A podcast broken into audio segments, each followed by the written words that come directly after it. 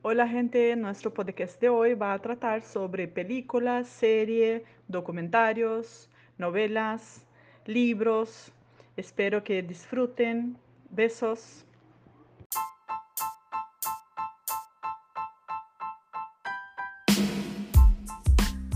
Un hacker comienza a divulgar secretos de los estudiantes. La vida de los estudiantes es tan bélico. Um jovem observador quiere desentrañar este mistério. Hola, mi nombre es Michelle. Tengamos pistas sobre este trama.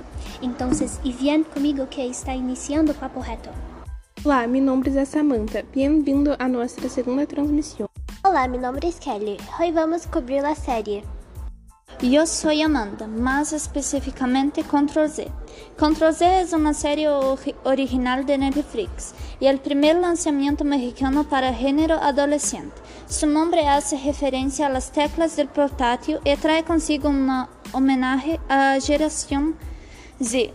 Y por supuesto está lleno de misterio y drama. Se basa en la de los estudiantes en una escuela privada en México, que se turnan después que se, que se filtra información personal.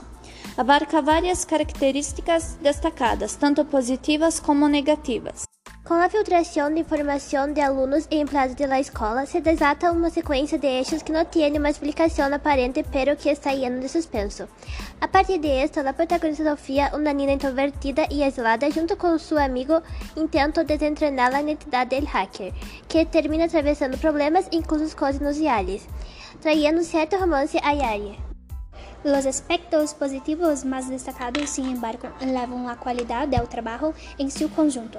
El guión es adecuado y bien ejecutado por los actores.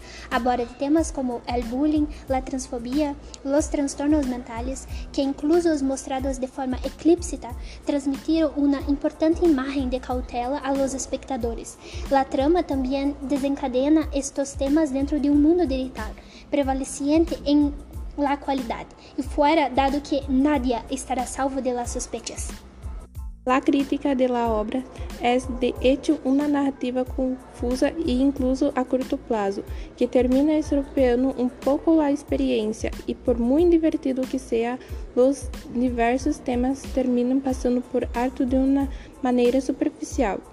Y tiene, por supuesto, las advertencias de los gatitos y el, y el uso de la classificação e idade adequada. E alguma maneira. Tiene traje su viejo cliché, mas que el protagonista tiene que ser visto com outros ojos, mientras se recupera del trama. Es interesante ver Control Z, porque realmente se las arregla para poderse vidrioso. Te detiene e trae uma banda sonora impactante. Y se dirige a esta esfera digital a la que estamos conectados y ni siquiera nos damos cuenta de lo peligrosa que es. Esperamos que tenha gostado. Hasta la siguiente! Olá a todos os espectadores, bem-vindos a nosso podcast. El tema que tendremos hoy será sobre la serie Peaky Blinders. Mi nombre es Ana e presentaré este podcast junto a mi colega Rodrigo. La serie Peaky Blinders es una serie británica que salió al aire el 12 de septiembre de 2013 y fue producida por Stephen Knight, que cuenta sobre una familia de gitanos que, para poder ascender la vida, se convierten en gángsters y se apoderan de la ciudad de Birmingham en la época de la Segunda Guerra Mundial. En esta serie tenemos como protagonistas Tommy, Arthur, John, Polly, sendo todos da família Shelby, e Polly sendo la tesoreira de la família e tia de los tres hermanos Shelby. Tenemos a John, que sería uno de los secuaces junto a con Arthur. E finalmente el mais importante de estos personagens é Tommy, que é o cérebro da família. Gestiona todo o negócio familiar e dirige a cidade. La familia Shelby tiene un negocio ilegal de apuestas de caballos y la venta ilegal de licor y cigarrillos. Esse seria um resumo da série Peaky Blinders. É uma muito boa série que recomendamos com 93% de relevância em Rotten Tomatoes. Muchas gracias por escuchar nuestro podcast y pasaremos por aquí. Nos vemos más tarde. Olá, chicos. Mi nombre es Isabela. Hoy les voy a presentar una serie asombrosa, originada y producida en España. Se llama Las Ticas del Cable. Retrata la historia de cuatro mujeres que son amigas y también muy distintas entre sí, además de vivir en el Madrid de los años 20, es decir, tiene lugar en los años 20. En esta serie se presentan ocho episodios en la primera temporada. En estos ocho episodios, la historia de estas cuatro mujeres, que son Carlota, Marga, Andrés y Alba, que trabajan en una gran compañía telefónica y van en busca del respeto, la independencia, la justicia y el amor en su día a día. Además de sus desarrollos y experiencias adquiridas a lo largo del episodio, no solo en la fuerza laboral, sino también en la forma de afrontar nuevos descubrimientos y nuevos sentimientos, así como nuevas amistades y citas a distancia lejos de casa. Los disfraces son increíbles, presentados como algo chévere y elegante, a veces divertido. También se muestran clásicos. El vestuario es el toque especial de la serie, diría yo. Bueno, muchas gracias por quedarte hasta el final. Hasta la próxima. Besos. Olá, querido oyente. Nosotros, los estudiantes de IFSC, venimos a sintetizar la serie Narcos, un éxito en Netflix. Narcos es una serie producida por Netflix en 2015, contiene 30 episodios divididos en tres temporadas y, cu y cuenta con actores de renombre como Wagner Moura, Boyd Holdberg y Pedro Pascal. La historia cuenta los esfuerzos de Estados Unidos y Colombia para frenar el tráfico de drogas desde el cuarto de Pablo Escobar. Estos esfuerzos reducen a dos arientes de la DEA. La serie se desarrolla en Medellín y Miami.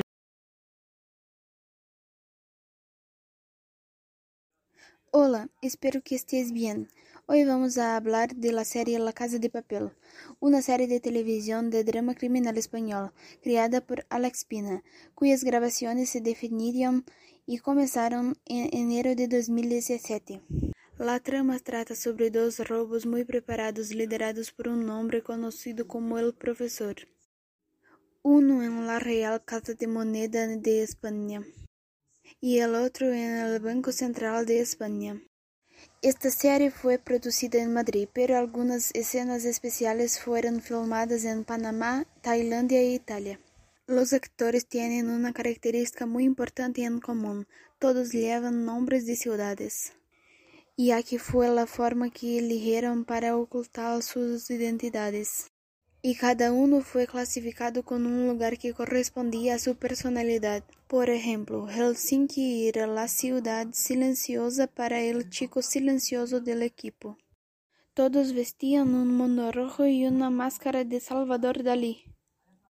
Este disfraz fue elegido porque estaba relacionado con el orgullo español. El rojo que usan los ladrones se asocia a menudo con revoluciones. La serie contó con varios decorados, entre ellos a Fianca El Gasco, que el elenco denomina Casa de Toledo. Es una casona en la encantadora ciudad de Torrelodones en Madrid. Esta fue la ubicación utilizada en las escenas donde el equipo planeó el primer robo. Vários lugares dieron vida a la Casa de la Moneda del programa, ya que no se revela la ubicación de la verdadera Casa de la Moneda de España. Las escenas se rodaron en Madrid. Algunas de las escuelas fueron grabadas en el edificio de SIC. y otras en la sede del diario ABC, uno de los mayores periódicos españoles. El Banco de España no pertenece al edificio real. El interior del banco se realizó en un estudio y las escenas exteriores se realizaron en la fachada de los nuevos ministerios, un conjunto de edificios del sector público ubicado en Madrid. Y finalmente también se grabaron otras escenas en islas de todo el mundo. Eso fue todo por hoy. Hasta el próximo podcast. Hola chicos, les voy a hablar de la serie Vis a Vis, manipulada por el hombre del que se enamoró para asumir la culpa del fraude empresarial. Macarena Ferreiro, una joven ingenua, se encuentra encerrada en una prisión de mujeres de alta seguridad, rodeada de criminales despiadados. La serie fue producida en España y está en Netflix. Buenos días a todos y hoy hablemos de una famosa serie española que todos entrañamos leer, La Casa de Papel, que también se conoce como Money Heist. La Casa de Papel es una serie dramática española que ha ganado muchos premios por su desarrollo, ya que cada temporada tus fans están cada vez más impresionados por las cosas que suceden. Se rodó principalmente en Madrid, España, y algunas partes importantes se rodaron en Panamá, ya que la serie para su desarrollo cuenta con unos turnos en el tiempo para mostrar el pasado de cada personaje y mostrar cómo cada uno cambió para bien o para mal. Las partes externas del golpe de menta fueron filmadas en la serie del Consejo Superior de Investigaciones Científicas CISC, por su parecido con la Casa de Moneda, y en el trecho de la Escuela Técnica Superior de Ingenieros Aeronáuticos. La serie cuenta con un elenco fantástico de 11 personajes principales y varios otros menores, pero cada secundario tiene una importancia para el final del golpe. Cada personaje del golpe, para no identificarse con su nombre real, tuvieron que elegir el nombre de las ciudades para poder disfrazarse.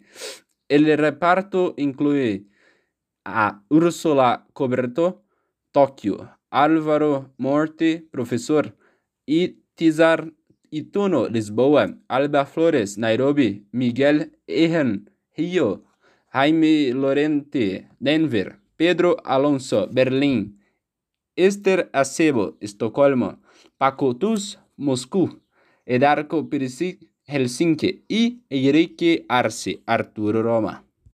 También tiene como dos cantaciones principales de la serie. El tema es My Life is Going On de Cecilia Cruz y la segunda es Bella Ciao que se reproduce en varios momentos clave. La ropa de los personajes también se volvió icónica, ya que era solo un mono rojo y una máscara de Salvador Dalí, un importante pintor español.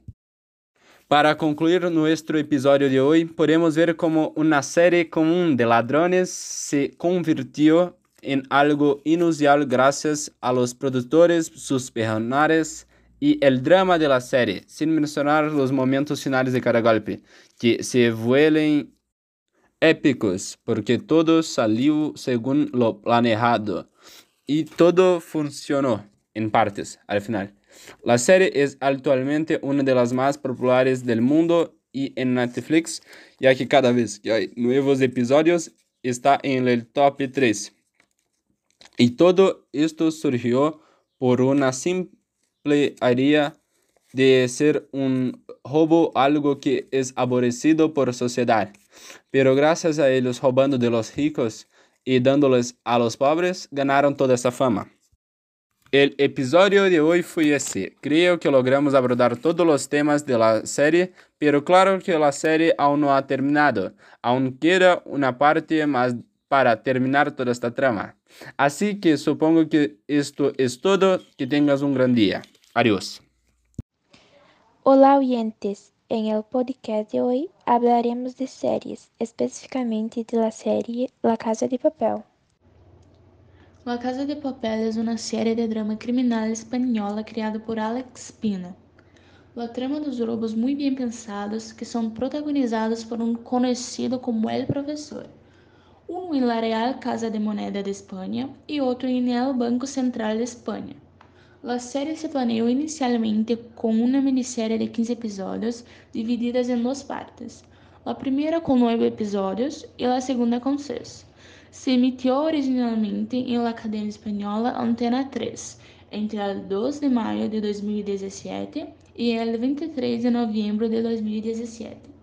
Pero con el éxito pronto se lanzó en Netflix y se realizaron más temporadas de episodios. Además de los famosos trajes.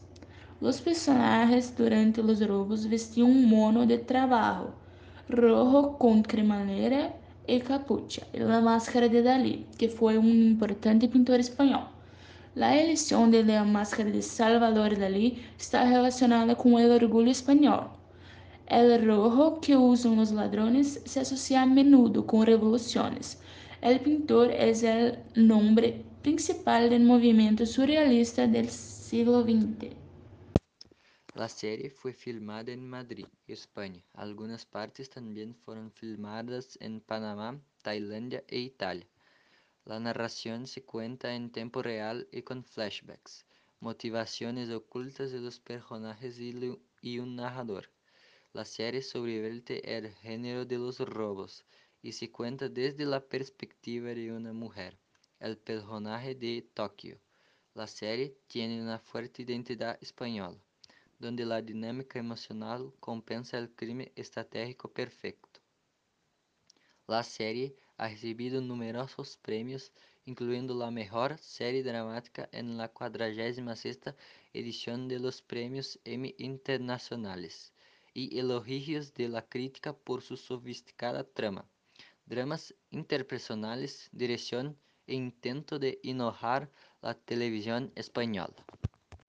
La canción italiana antifascista Bella Ciao que suena varias veces a lo largo de la serie.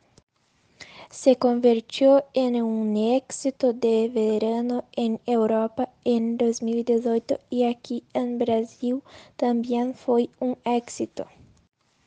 Se convirtió en un éxito de verano en Europa en 2018 y aquí en Brasil también fue un éxito. Los personajes durante los robos vestían un mono de trabajo rojo con cremallera y capucha y la máscara de Dalí, que fue un importante pintor español. La elección de la máscara de Salvador Dalí está relacionada con el orgullo español. El rojo que usan los ladrones se asocia a menudo con revoluciones. El pintor es el nombre principal del movimiento surrealista del siglo XX. Si te interesó esta serie, está disponible en Netflix. Gracias por escucharnos a esa hora. Nos vemos la próxima.